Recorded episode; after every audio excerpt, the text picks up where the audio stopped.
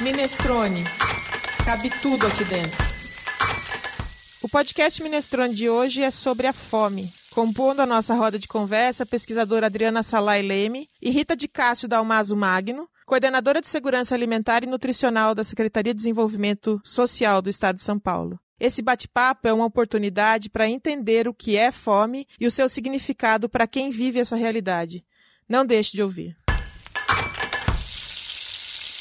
A fome crônica e coletiva no Brasil é uma produção histórica que possui distintos significados, tanto no contexto mais amplo da sociedade como no universo particular das pessoas atingidas. Sendo uma visível produção da desigualdade social, é distinta daquela dos campos de concentração, das guerras e das catástrofes climáticas. Na nossa sociedade e em outras semelhantes, a fome se concentra em pessoas condenadas à incerteza de sobreviver desde a mais tenra idade. Falar da fome é discorrer sobre uma modalidade de genocídio, uma realidade em que a cena da morte está predita pela falta material e destinada ao cotidiano extremado de pobreza e violência. Situada no umbral entre vida e morte, a fome é difícil de ser descrita e compreendida pelos que não a vivenciam. E por maior que seja meu esforço para a utilização de métodos de aproximação da realidade, não consigo completamente traduzir em palavras essa perversão social, definida por processos de exclusão, os quais se revelam em cada contexto de dominação política e econômica. A tendência do homem bem alimentado de esquecer o sofrimento da fome do outro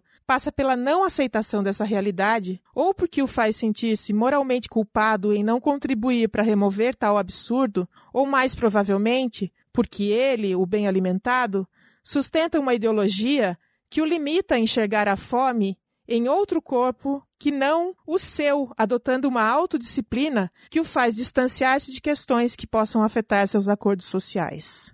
Esse texto foi extraído do livro Agonia da Fome, de Maria do Carmo Soares de Freitas, e foi escrito em 2003.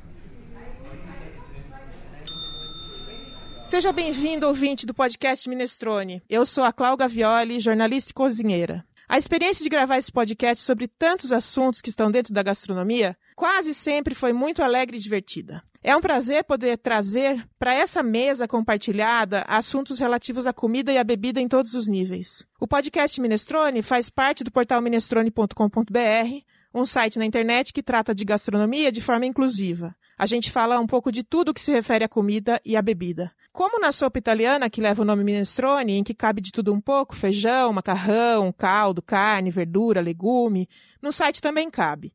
Nós falamos de receitas, de drinks, cursos, escolas, e hoje a gente vai falar de algo bem mais sério. Nessa composição de temas tão amplos que nos oferecem os estudos da alimentação, há um específico que incomoda e sobre qual a gente precisa debruçar e ter muita seriedade é a fome. Definir a fome não é simples, não é fácil. Não dá para discutir a fome de um modo leviano e despreparado. Nós já discutimos aqui em um dos episódios da primeira temporada o que é comida. E hoje nós queremos refletir sobre a falta de comida. Da falta do alimento do corpo é que a gente vai falar. Conversar sobre a fome é falar de ausências, mas é também falar do que se faz para combatê-la e pensar em ações que podem contribuir para evitar que ela se torne presente. Para isso é preciso entender, conceituar, refletir, discutir. O assunto é sério. Hoje quem faz a dobradinha aqui comigo no estúdio é a corajosa e querida Andréa Faltim. Bem-vinda, Andréa, tudo bem? Oi, Clau, tudo bem? Eu sou Andréa Faltim, cozinheira, professora e curiosa, e estou honrada de fazer parte dessa reflexão e dessa discussão hoje aqui com você. Andréia, antes de tudo, obrigado por essa parceria aqui no Minestrone. Sabe, diante de você e das nossas convidadas e dos ouvintes, eu quero confessar que o tema de hoje é um desafio, como nenhum outro foi até agora aqui nos podcasts. Na minha atuação no Minestrone, desde sempre eu penso em trazer esse assunto para a roda. Mas dá um medo de usar as palavras erradas, de apresentar conceitos de um jeito preconceituoso, porque para quem nunca sentiu fome, é delicado falar sobre isso.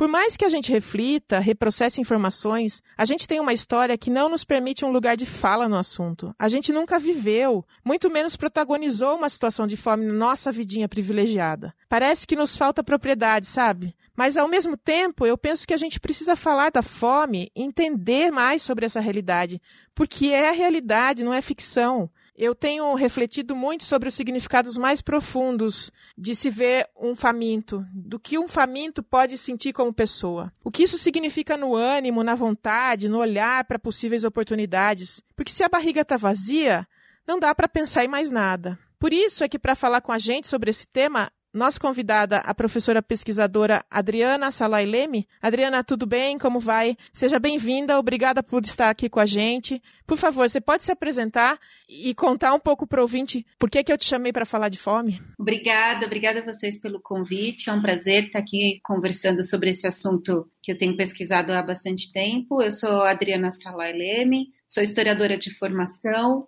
e pesquiso hábitos alimentares há quase 10 anos. Atualmente eu desenvolvo um doutorado sobre a história da fome no Brasil e agora durante a pandemia, sabendo o que é fome, né, o que é a consequência de uma crise para a extensão da fome, a gente tem desenvolvido uma série de ações aqui para a contenção dessa crise, onde eu moro, na Vila Medeiros, extremo da zona norte de São Paulo. Obrigada. A gente que agradece. E quem também está aqui com a gente é a coordenadora de Segurança Alimentar e Nutricional da Secretaria de Desenvolvimento Social do Estado de São Paulo, é a Rita de Cássia Dalmaso Magno. Muito bem-vinda. Como vai? Nós também queremos saber um pouco da sua história. Seja bem-vinda aqui, conta pra gente. Tudo bem, é um prazer estar com vocês. Obrigada, Cláudia, Andréia, professora Adriana, que está aqui conosco, né? Agradecer aí a plataforma Ministrone por trazer sempre pauta tão importante essa questão da fome. Eu estou como coordenadora da segurança nutricional da Secretaria de Desenvolvimento Social. Essa secretaria desenvolve três políticas públicas, que é a segurança alimentar, de álcool e drogas e assistência social. Então, é o tripé da Seguridade Social que a Secretaria de Desenvolvimento Social desenvolve suas atividades. Eu sou assistente social de formação e estou agora coordenando a segurança alimentar, trazendo um pouco essa questão de juntarmos as políticas públicas. Nós temos dois grandes programas na segurança alimentar, que é o Bom Prato, que é um restaurante popular. Nós temos 59 unidades no estado e nós atendemos 115 mil pessoas por dia. As pessoas se alimentam numa refeição balanceada, de qualidade, ao preço de um real.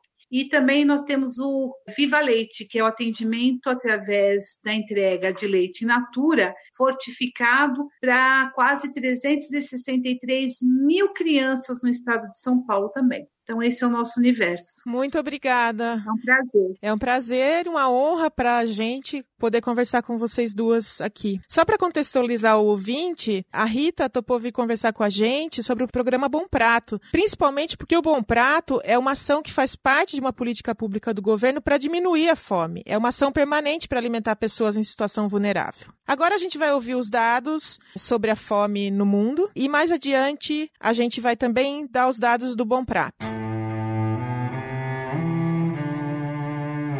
Pela definição da ONU, a segurança alimentar só existe quando todas as pessoas, em todos os momentos, têm acesso físico, social e econômico a uma alimentação suficiente, segura e nutritiva que satisfaça suas necessidades dietéticas e preferências alimentares para uma vida ativa e saudável. O Brasil saiu do mapa da fome, elaborado pela FAO, em 2014. Segundo a entidade, no período de 2002 a 2013, o Brasil implantou programas para aumentar e melhorar a oferta de alimentos à população. De acordo com a nossa Constituição em vigor, a chamada Constituição Cidadã de 1988, em seu sexto artigo, são direitos sociais a educação, a saúde, a alimentação, o trabalho, a moradia, o lazer, a segurança, a previdência social, a proteção à maternidade e à infância e a assistência aos desamparados.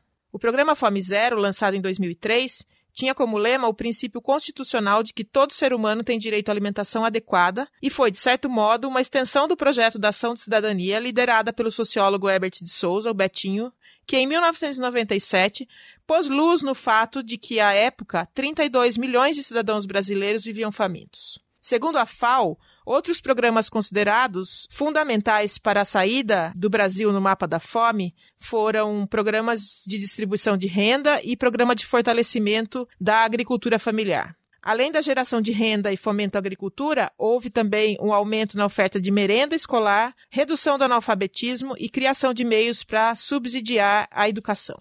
É difícil falar da fome e não pensar em pobreza e desnutrição. Em 2020, de acordo com um documento da Osfam publicado em julho, em decorrência do Covid, até 12 mil pessoas podem morrer de fome por dia no mundo até o final do ano devido à pandemia. O Brasil está entre os prováveis epicentros globais da fome, juntamente com a Índia e a África do Sul. Isso é mais do que o total de mortes diárias causadas pela doença em si. Este é um dado do documento Vírus da Fome: Como o coronavírus está potencializando a fome em um mundo faminto. O documento revela como 122 milhões de pessoas podem ser levadas à beira da fome esse ano como resultado dos impactos sociais e econômicos causados pela pandemia de coronavírus. O risco maior se concentra em 10 países Iêmen, República Democrática do Congo, Afeganistão, Venezuela, Sahel da África Ocidental, Etiópia, Sudão, Sudão do Sul, Síria e Haiti. O Brasil não está entre os 10, mas está sob o risco de disparada da fome.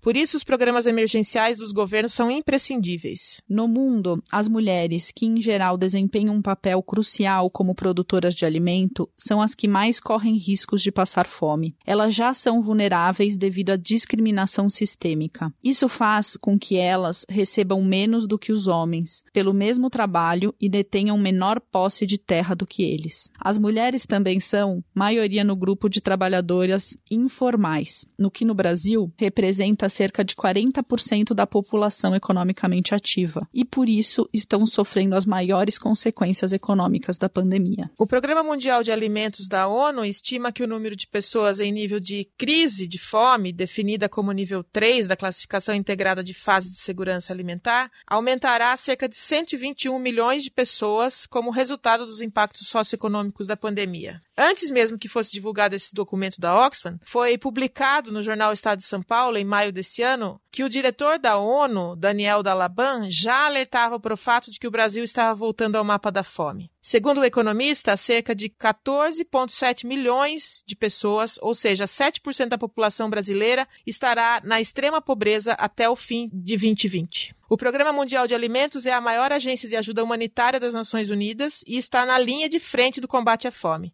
De acordo com o programa, no mundo, 821 milhões de pessoas estão em situação de insegurança alimentar, mas há 135 milhões que realmente passam fome. São pessoas que estão não só em situação de insegurança, mas que não têm o que comer. Estima-se que, devido à pandemia, em torno de 130 milhões se juntarão a esses 135, formando 265 milhões. Vai dobrar o número de pessoas com fome crônica no mundo. E como fica o Brasil nesse contexto todo? A situação não é diferente. O país está hoje com números muito alto de pessoas em extrema pobreza, que ganham menos de 1,90 centavos de dólar por dia. São 9,3 milhões, segundo os dados de 2018. A estimativa agora é que por contas dos efeitos econômicos, mais de 5,4 milhões deverão entrar na extrema pobreza segundo o Banco Mundial. O Brasil saiu do mapa da fome em 2014, como falamos. Mas e agora? Talvez estejamos caminhando a passos largos para voltar a ele. Bom, logo a gente fala dos dados do Bom Prato. Criado em dezembro de 2000 pelo governo do estado de São Paulo, o programa Bom Prato tem como objetivo oferecer para a população de baixa renda refeições saudáveis e de alta qualidade a custo acessível, servindo diariamente mais de 93 mil refeições. Desde a inauguração do programa, foram servidas mais de 250 milhões de refeições e investidos mais de 730 milhões entre custeio das refeições, implementação e revitalização das unidades. São dados atualizados de 2020. O subsídio governamental é de R$ 4,70 para adulto e de R$ 5,70 para crianças com até 6 anos. O programa é coordenado pela Secretaria de Estado de Desenvolvimento Social e conta com uma rede de 59 restaurantes em funcionamento, sendo 22 localizados na capital, 12 na região metropolitana de São Paulo e 8 no litoral e 7 no interior. O almoço tem custo de um real. A alimentação é balanceada com 1.200 calorias, composta por arroz, feijão, salada, legumes, uma proteína, farinha de mandioca, pão, suco e sobremesa, que geralmente é uma fruta da época. Em dezembro de 2011, todas as unidades também começaram a servir café da manhã, onde é oferecido café com leite, achocolatado ou iogurte, pão com margarina, requeijão ou frios e a fruta da estação. Primeiro vamos começar tentando compreender o que é fome. Como ela se caracteriza, Adriana?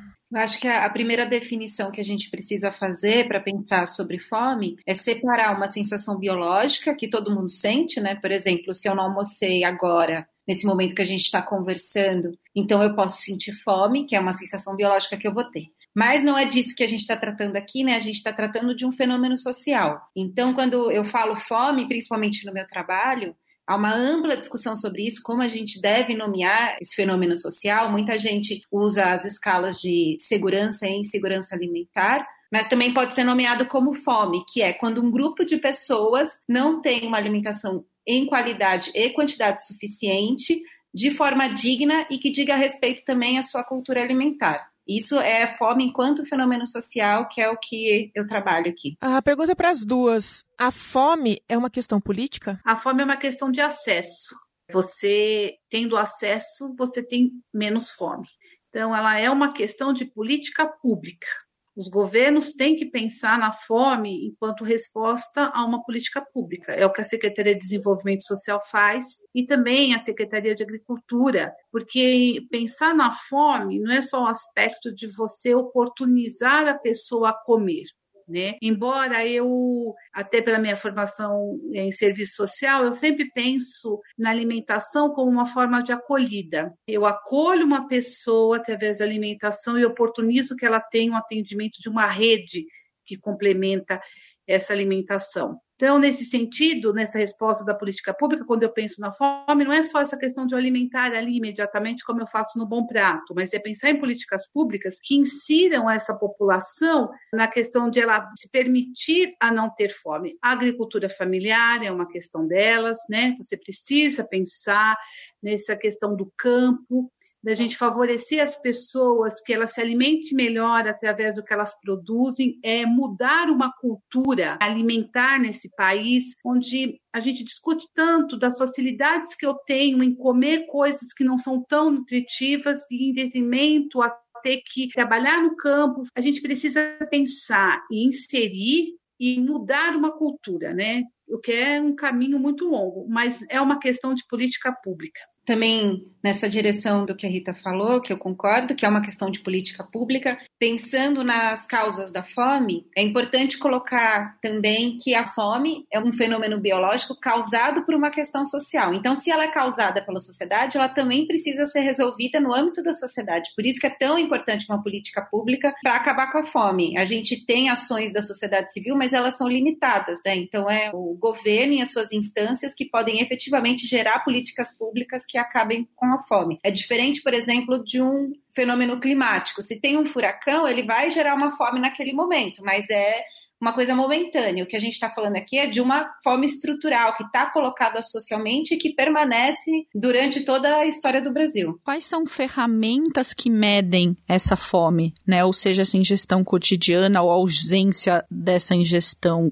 como se mede? A EBI, que faz a escala, e mundialmente é o FIES que faz uma escala aí no nível mundial. A fome não é uma questão só brasileira ou dos países em desenvolvimento, ou os países que passam por agravamento social, né? A fome é um problema geral. A gente pode pensar, como bem disse a professora, é um aspecto social, porque sim, ela tem várias facetas que a gente tem que analisar quando a gente pensa na pessoa com fome, né? A gente tem ferramentas hoje para medir a fome. A sociedade hoje, quem está pensando o fenômeno, fala muito em escalas de segurança alimentar, que é a EBIA, né, que é a escala brasileira de insegurança alimentar. E há uma ampla discussão. Quando a gente nomeia segurança alimentar e insegurança alimentar, que tem vários níveis, né? Então você pode ter uma insegurança alimentar leve, moderada ou aguda. E algumas pessoas atribuem a fome apenas como essa insegurança alimentar aguda, o que eu discordo, porque eu acredito que quando a gente tira o termo fome, muitas vezes a gente cria um afastamento desse sentimento de fome, porque a palavra fome ela gera um impacto, né? A fome ainda é o tabu, as pessoas evitam dizer esse nome, as pessoas evitam falar sobre isso, então é importante a gente nomear como fome mesmo essas escalas mais leves de insegurança alimentar, que é a grande ferramenta de medir em que situação a família se encontra. Eu me lembro de quando o Betinho lançou a Ação da Cidadania, que a frase era: quem tem fome tem pressa. E essa fome que a gente fala que é urgente, né? Que eu costumo dizer que é o estômago nas costas, ela também precisa ser considerada fome, né? Agora, pensar que é só essa e que não tem lá uma endêmica ou epidêmica. Aliás, Adriana, você pode definir para a gente as diferenças, por favor? Essas definições de fome epidêmica e endêmica foram geradas não só pelo José de Castro, mas principalmente por ele. Ele é o grande autor do Brasil que vai colocar essas definições. Ele escreve o livro Geografia da Fome em 1946, que é quando ele junta dois fenômenos que estavam acontecendo no Brasil e que ainda não eram tratados na mesma esfera. Então, por exemplo, uma seca no sertão, que é um fenômeno climático, ele pode gerar uma grande crise de fome. Vai gerar uma série de pessoas famintas, e aí tem, por exemplo, os fenômenos de migração e às vezes um grande número de mortos. Um furacão ou uma guerra. A Segunda Guerra Mundial matou de fome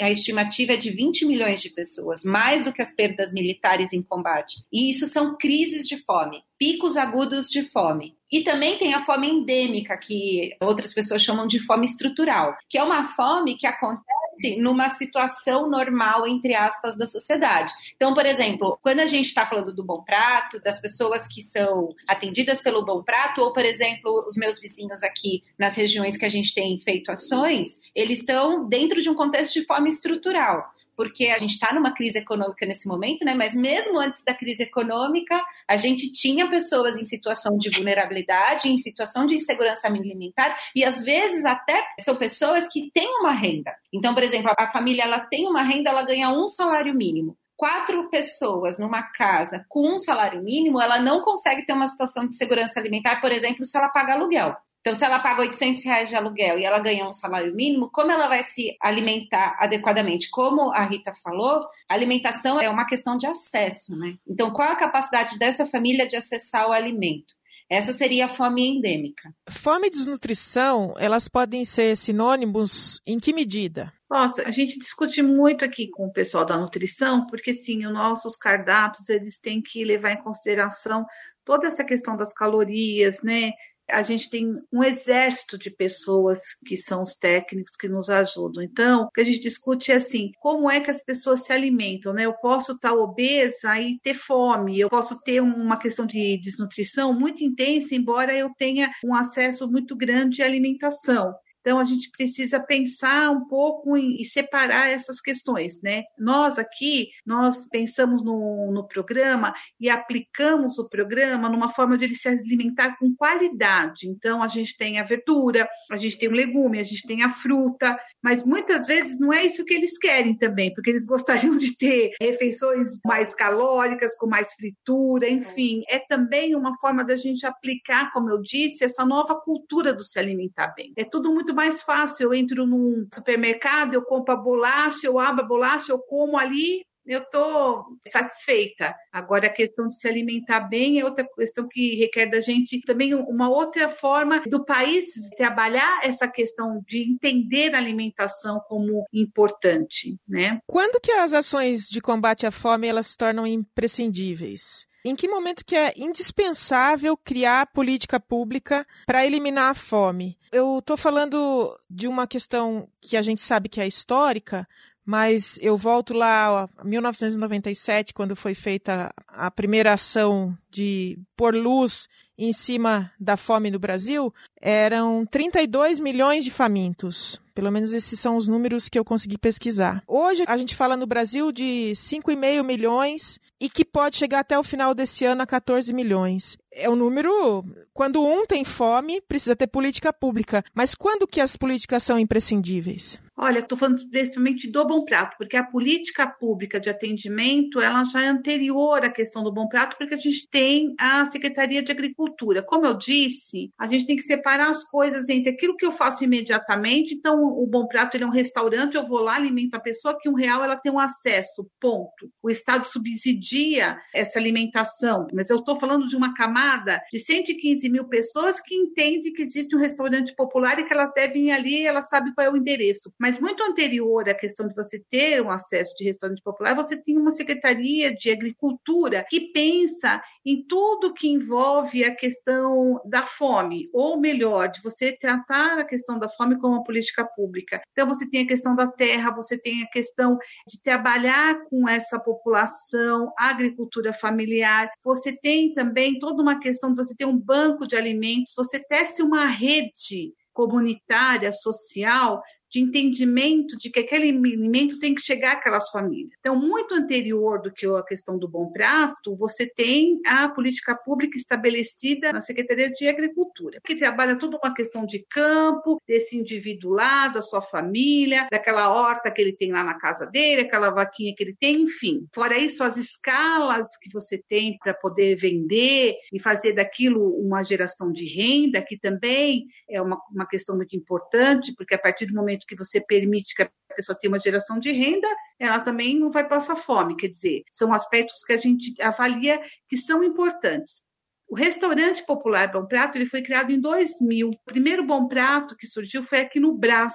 E nós ainda temos esse restaurante, é um dos maiores que a gente tem surgiu por conta de uma demanda dessa. O governador à época, Mário Covas, ele preocupado em ver as pessoas não terem acesso, ou melhor, tinha uma rede constituída, mas não pública, uma rede particular de entidades que já tinham esse modelo um pouco de restaurante popular e a preocupação era dar um acesso real a essas pessoas, né, enquanto política pública. Então aí que criou-se então esse primeiro piloto de restaurante popular. Hoje ele sofreu várias modificações, ele tomou um corpo muito maior, foi um start de política pública que pudesse atender. E aí os outros governos vieram e começaram a também a incentivar que havia necessidade de estar sendo criado em outros lugares. Então, o Bom Prato hoje já conta com 59 unidades no estado de São Paulo. Agora, sim, nós tínhamos um modelo de Bom Prato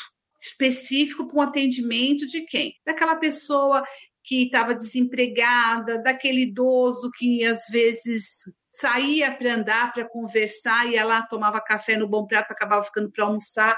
As pessoas que estavam ali naquele, em volta daquele comércio, acabou que as pessoas iam lá, se alimentavam, as pessoas em situação de rua também, que são os nossos nosso público muito grande aqui em São Paulo principalmente, iam lá, entravam no restaurante, se alimentavam, conversavam com outras, enfim, era um aspecto não só de se alimentar, mas também de uma socialização. Eu queria só falar uma coisinha, Cláudia, que acho que a sua resposta está na, na sua própria pergunta. Se tem uma pessoa passando fome, então é preciso política pública porque a gente tem que cuidar dessa pessoa. Eu só queria separar as políticas públicas, como eu defendo muito essa questão de diferenciação entre uma fome estrutural e uma crise de fome, também diferenciar as políticas públicas para isso. Por quê? Uma política, por exemplo, como o restaurante popular, que o José de Castro, inclusive, ele criou no, durante o governo Vargas, né? Então tem pessoas pensando sobre fome antes desse período, antes do período que a gente está. Na década de 30, década de 40, ele criou uma série de restaurantes e pensou várias políticas de contenção de fome, que são políticas de contenção de crise. Então, por exemplo, como a Rita falou, a gente vai alimentar essa pessoa, vai oportunizar que o restante da renda dela vá para outro caso, mas a gente não vai mudar a situação estrutural dela. Então, na sociedade, estruturalmente falando, como a fome é uma questão de acesso ao alimento e uma questão de desigualdade social, você tem que criar também uma política pública para a diminuição da desigualdade social. Enquanto houver desigualdade social, haverá fome, porque ela é fruto disso. Então, há políticas de contenção de crise, como o restaurantes populares, como distribuição de cesta básica, que a gente tem feito aqui também na região. A gente também tem feito marmitas aqui, porque a gente entende que agora é um momento crítico e o poder público não dá conta do tamanho dessa crise mas é preciso também políticas estruturais, como combate à desigualdade. Exatamente, porque a fome é, acima de tudo, uma questão de desigualdade social. Enquanto nós formos um país em que a desigualdade é tamanha, qualquer tipo de crise que você tenha não precisa ser esta da pandemia, mas qualquer tipo de crise econômica que você passe, nós vamos ter um movimento diferente na questão da alimentação. Eu quero aproveitar essa questão que você falou sobre assistência, né? Porque aqui no Minestrone a gente fala que cabe tudo e aqui não tem juízo de valor. Então, tem muita gente que critica, ah, não, porque isso é assistencialismo, então não pode ser feito. Mas espera aí, a pessoa que tem fome, ela não consegue ficar de pé, ela não consegue ter a dignidade. Quem tem fome tem vergonha de ter fome, né? A história é essa. As pessoas não querem falar que elas estão com fome. Se elas chegam ao ponto de dizer isso, é porque a situação já é para lá de ruim, né? Então, a gente não podia virar as costas, né, para essa questão. E aí, eu queria que vocês comentassem um pouco, Adriana, que é pesquisadora principalmente, né, como é que você vê essas questões assistenciais em relação à fome, né? E se elas contribuem, né? Que elas precisam estar casadas, vocês já falaram, mas se, elas contribuem e por quanto tempo elas podem permanecer para que elas não se tornem uma muleta para as pessoas? Acho que tem um pouco a ver com a pergunta anterior, né? E acho que está bem em consonância com o que a Rita tem falado. Eu acho que eu penso como você, Clau, porque numa crise a gente precisa de respostas para a contenção dessa crise. Eu concordo que é uma política assistencialista e que ela não vai resolver o problema, mas o fato é que a fome é urgente. Então eu vou esperar o término da desigualdade social para que as pessoas não passem mais fome. Isso não quer dizer que é uma política que deva se manter. Num futuro ideal, a gente não vai mais precisar dessas políticas, porque a desigualdade vai terminar. Mas enquanto isso não acontece, a gente, assim, não é uma questão simples. Eu acho que há várias problemáticas a respeito disso. Inclusive, são problemáticas que eu me coloco nas ações que a gente tem feito aqui, que são ações emergenciais, como distribuição de marmita e cesta básica, justamente por isso, porque a gente está enxugando gelo. E o gelo nunca vai acabar, porque é um problema social estrutural. Então, amanhã, essas pessoas vão estar com fome de novo. E eu, enquanto sociedade civil, tenho um poder muito mais limitado do que da organização do Bom Prato, que é enorme, né? Que alimenta muitas pessoas. Então, enquanto tiver pessoas para serem alimentadas no Bom Prato, eu acredito que o Bom Prato deve existir. Ele deveria terminar num futuro ideal, mas que a gente ainda está muito longe de alcançar. Eu só queria fazer uma observação dessa fala deixar claro que a política de assistência social é uma política constituída. Né? Nós temos aí a Lei Orgânica Sim. da Assistência Social, nós temos o Sistema Único de Assistência Social, como o SUS, que deu uma resposta de política pública à saúde desse país, o SUS dá uma resposta positiva à questão da assistência social, a esse recorte que a gente tem. As pessoas elas têm um acesso a uma política pública, elas têm um programa de transferência de renda, elas têm os seus direitos garantidos. Tudo isso é muito importante enquanto assistência social e assim a gente tem que primar pela melhoria e continuidade dessa política sempre. Só que a gente precisa de ações também pontuais. Neste caso da alimentação que a gente está vendo, uma rede imensa. Olha, a professora é uma delas. A gente tem aí vários nomes de chefes fazendo marmita, entregando, enfim, a gente tem uma rede aí, não só nós, enfim, de alimentação, porque a gente precisa entender também que a política pública a gente não faz sozinho, a gente tem que andar junto com a sociedade, né? principalmente com a sociedade civil, que a gente também tem essa responsabilidade de trabalhar a desigualdade. Eu não posso me sentir confortável e não ver aquela pessoa que tem na porta da minha casa me pedindo alguma coisa, que eu ande pela rua e veja essa pessoa em situação de rua e acho que isso é normal. Não é. Mas existe uma política pública de atendimento e a gente tem que primar para que essa política se continue sustentada, que ela continue com financiamento e que ela possa melhorar cada vez mais as pessoas. Queria aproveitar, né? Vocês falaram dessas iniciativas particulares que estão no momento. Queria fazer um, um xabá antecipado aqui da Marmita Solidária do Instituto de Pesquisa de Cozinha e Cultura Brasileira que a gente fez aqui junto com o site Minestrone uma ação que também é um desses trabalhos, como o da professora Adriana, está desenvolvendo nesse momento de pandemia. O Minestrone teve que se envolver nessa história, porque eu não ia conseguir, sendo editora do Minestrone, não falar desse assunto, porque é, eu entendo que a gente tem essa função como cidadão mesmo, de olhar para o outro. E aí vem uma questão que eu sempre olho, e eu, aí é uma questão bem pessoal, que eu queria a opinião de vocês, né? Talvez seja até difícil ter uma interpretação diferente que saia do lugar comum. Quem não tem fome, muitas vezes acha que quem tem não pode ter escolhas. Não pode não gostar de um determinado alimento, por exemplo. Coisas bem básicas, assim, né? Ou seja, que tem que aceitar qualquer coisa para comer. Mas não é bem assim. O que, que, vocês acham disso, né? Ontem eu tive uma discussão com a minha mãe sobre isso. Porque ela falou: não, mas se eu tô dando, a pessoa tem que aceitar. Mas é uma questão de dignidade, né? É a diferença de entendimento da política pública e o assistencialismo. Quando eu pratico assistencialismo, eu acho que o cara tem que aceitar o que eu tô dando e tá bom demais. A política pública ela tem que envolver acima de tudo, a vontade deste indivíduo, deste usuário. É claro que em grande massa, Não dá para fazer individualmente, como é o caso, vamos dizer assim, do restaurante Bom Prato, mas nós temos uma grande preocupação em algumas regiões de a gente levantar as demandas alimentares e a gente fazer pratos típicos que eles gostem mais de comer ou não. Embora seja uma grande produção, a gente tem um, uma grande preocupação também ele se sentir acolhido quando ele vai comer, né? Uma outra questão que para mim também é muito assim séria é aquela questão, né? Eu estou fazendo só para aquele momento, eu não estou pensando. Na... Então, assim, é, eu acho que eu posso dar marmita, mas essa pessoa pode não ter colher, pode não ter garfo, pode não tomar água,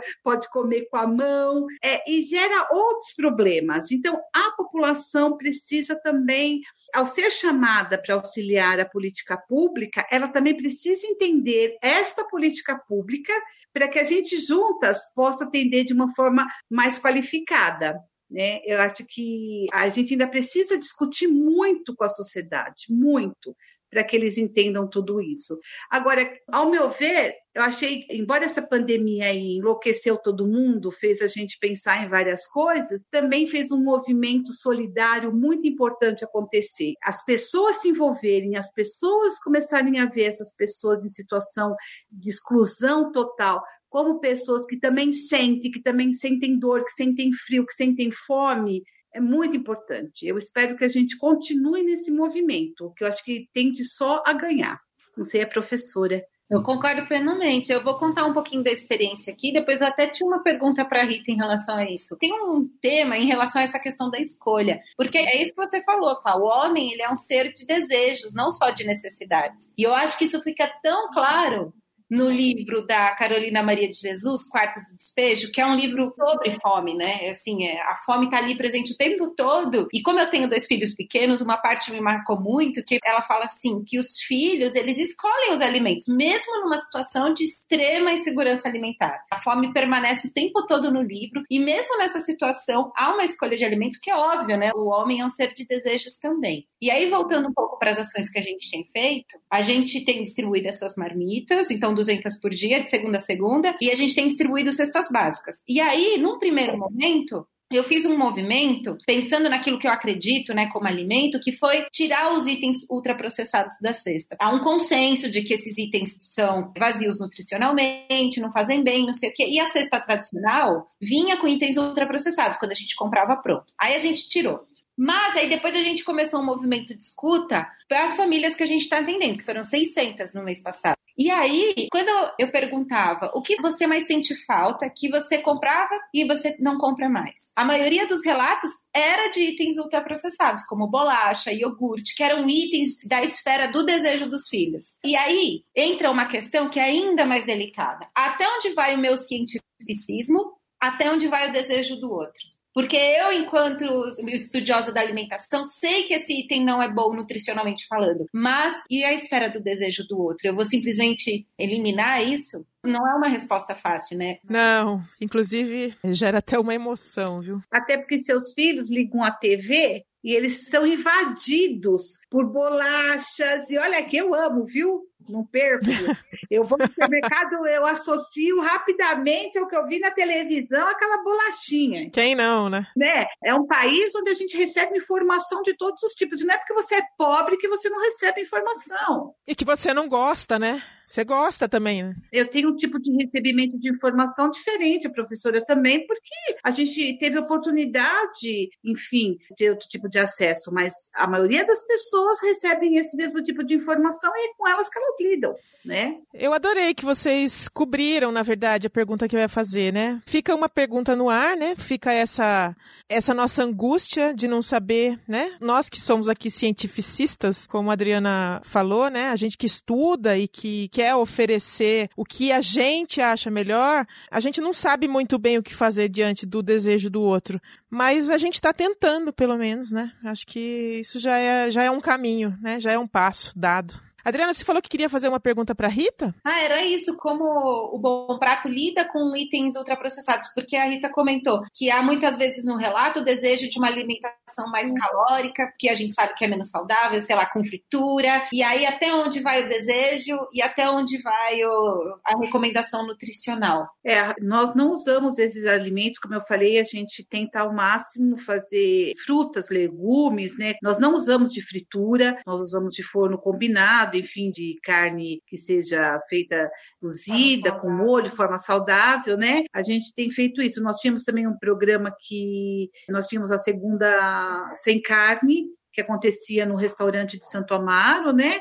Mas a gente hoje não está porque assim ele não teve uma grande adesão, que é o que eu falo, né? As pessoas também precisam entender ainda há um caminho muito grande a ser perseguido enquanto a questão da alimentação nesse país como política pública, a gente tem que manter aí um cardápio saudável tudo mais. Mas a gente sabe que existe uma camada muito grande de coisas que acontecem e que a gente não tem condições de reivindicar que sejam melhores. No caso do Bom Prato, a gente tem feito isso, né? E as pessoas que usam, elas até gostam tudo. A gente, nas nossas pesquisas, a gente vê que a gente consegue mudar um pouco os hábitos alimentares com relação a isso, né? Nós fizemos aí um projeto também, como eu disse, da intersetorialidade que era discutir alimentação junto aos grupos de famílias atendidas pela política de assistência social, né? Então isso também é uma forma da gente começar a discutir com essas mães, enfim, com essas pessoas que recebem cesta básica, tudo cardápios mais saudáveis, né? Porque também uma outra questão é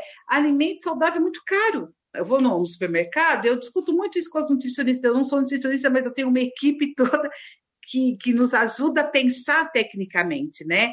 Mas eu converso muito mais, porque assim, eu vou no supermercado, eu encontro uma bolacha recheada por um real. Uma maçã, se eu for na feira, ela está um outro preço. Então, assim, é a gente também oportunizar que tenha banco de alimentos, onde as pessoas podem acessar verduras e legumes num preço mais acessível, que elas possam também trabalhar essa cultura da, da agricultura, plantar na sua casa, fazer esse tipo de alimentação. Então, tudo isso também a gente tenta, mas é um caminho muito longo ainda que a gente precisa recorrer. E a sociedade civil tem que estar conosco. Estamos aí, né, Adriana? É? né, André? Estamos aí. Nós, sociedade, estamos com vocês. Vamos fazendo. Bom, gente, o assunto daria para a gente fazer 20 episódios de podcast e ele nunca iria acabar. Não. Mas a gente quer, na verdade, acabar é com ela, né? Com a fome. E para você que nos ouve, acesse a nossa plataforma na internet, minestrone.com.br. Lá você vai encontrar informações sobre os nossos outros podcasts. Se cadastre que a gente tem muito assunto para conversar sobre gastronomia. O Minestrone é um site onde cabe tudo que tiver a ver com comida e bebida. A gastronomia é amplamente tratada. Acesse, você pode se surpreender. Agora, para a gente fechar esse episódio, eu só vou fazer uma provocação para as duas. Se a quiser falar também, bem-vinda. Vocês acham que é possível erradicar a fome do mundo? Eu acho que sim, a gente já tem alimento suficiente para alimentar o mundo todo, está mais que comprovado. Para mim, a fome é fruto da desigualdade, então, quanto menor desigual for o mundo, menos fome a gente vai ter. Acho que é preciso incentivar tanto o fim da desigualdade quanto a soberania do campo. Como a Rita também mencionou, a questão agrária ela é central, central para a soberania alimentar dos povos do Brasil e do mundo inteiro. E é isso que a gente precisa fazer, olhar para o campo. Ah, eu acredito, porque assim, eh, se há 30 anos atrás eu pensasse que a gente não teria uma política pública de assistência social como nós temos hoje, uma política moderna, uma política que dá acesso. Eu acreditava nisso e realmente lutei para que isso acontecesse. Então, da mesma forma que todos os dias, eu acho que nós temos sim, nós temos que promover uma política pública de acesso, uma política pública que lute contra a desigualdade, uma política que fomente a questão realmente do campo, das pessoas no campo, que fomente ações diferenciadas para as pessoas que estão nas cidades, né? Que a gente caminhe junto com a sociedade civil, pensando conjuntamente em avançar. Não é fácil, são temas muito difíceis, mas eu acredito que a gente, com competência, a gente com vontade, a gente tem condições de fazer sim. Quer falar, André? Acho que eu vou deixar para nossas especialistas dessa vez. É. Você quer falar, Clau? Eu tenho fé, tenho fé, mas acho que o caminho é longo. Mas a gente começa com o primeiro passo. Eu acho que o primeiro passo é ouvir, se informar e ajudar na maneira que cada um pode também, mesmo comunidade civil. Muito bem. Antes de encerrar, para todos que participam dos nossos episódios, a gente pede uma dica de gastronomia. Pode ser qualquer coisa, não precisa dessa vez ser assunto tão sério. A gente pode falar de coisas bem mais leves do que a fome. Pode ser um disco, uma música, uma receita, um restaurante, uma série, um podcast. Rita de Cássia, conta aí pra gente a sua dica. A minha dica é para vocês comerem num bom prato. Eu já comi. Agora não vou lá porque não é o momento de tirar, né, de quem precisa ir ao bom prato. Mas eu já fui e por isso que eu queria falar de Bom Prato, porque eu sou fã do projeto Bom Prato. Eu sou fã do programa. Tá declarado aqui. Eu, eu gostaria de convidar todos. Vá. Adriana, uma dica pra gente. Eu vou lá no Bom Prato do Tucuruvi com meu marido. Vai, vai, vai ser ótimo.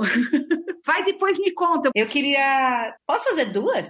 Pode. Eu queria comentar um restaurante de amigos muito, muito queridos que trocou de endereço agora, o Jiquitaia, que é um restaurante brasileiro que eu amo. Eu gosto muito dessa cozinha informal e o Jequitai é mestre nisso, com uma destreza na execução e no atendimento, na carta de bebidas.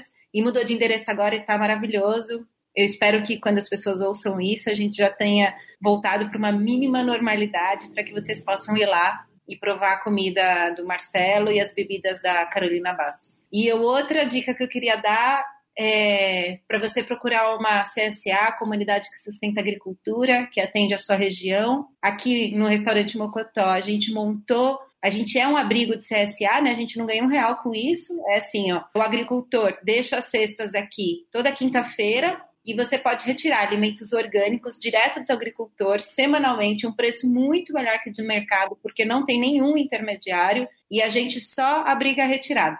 E com certeza, em muitos pontos de São Paulo tem outras também. O do nosso é da Santa Julieta Bill. Muito obrigada. Andréa, tem uma dica? Tenho sim. Eu fiquei meio no que tange alimentação e saúde, e industrialização e comida de verdade, enfim, alimentação. É um livro em defesa da comida, do Polan.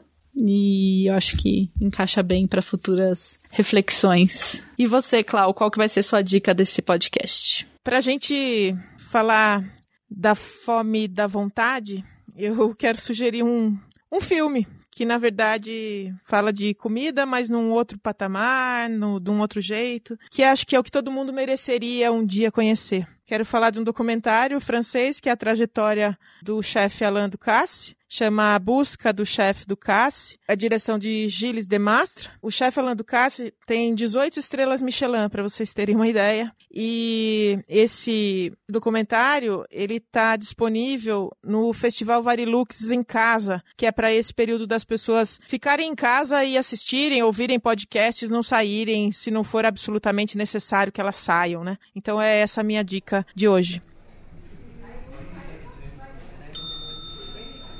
Eu quero imensamente agradecer a presença da Rita de Cássia, eu quero imensamente agradecer a presença da Adriana Salai, a Andréia que está aqui do meu lado. Foi um momento muito emocionante para mim poder falar desse assunto. Eu gosto de falar de gastronomia, mas eu gosto muito de falar de sociedade. Eu acho que a gente tem que ter um envolvimento com isso tudo. Então eu agradeço imensamente mesmo a presença de vocês. E o Menestrone está sempre aberto. Se vocês puderem, quiserem participar com a gente, mandem pauta, sugiram assuntos, porque tudo que se refere a esse mundo da comida, da bebida e inclusive da ausência da comida faz parte aqui do nosso universo. Foi uma imensa satisfação mesmo gravar esse podcast. Muito obrigada. Eu que agradeço. Obrigada, viu? Eu agradeço também imensamente. Foi ótimo conversar com vocês e conhecer a Rita. Obrigada. Obrigada. Foi um prazer, Adriana. Obrigada. Obrigada.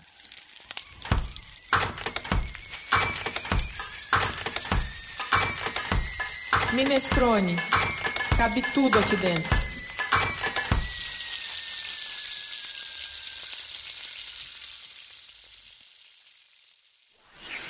Esse podcast foi editado por Domênica Mendes.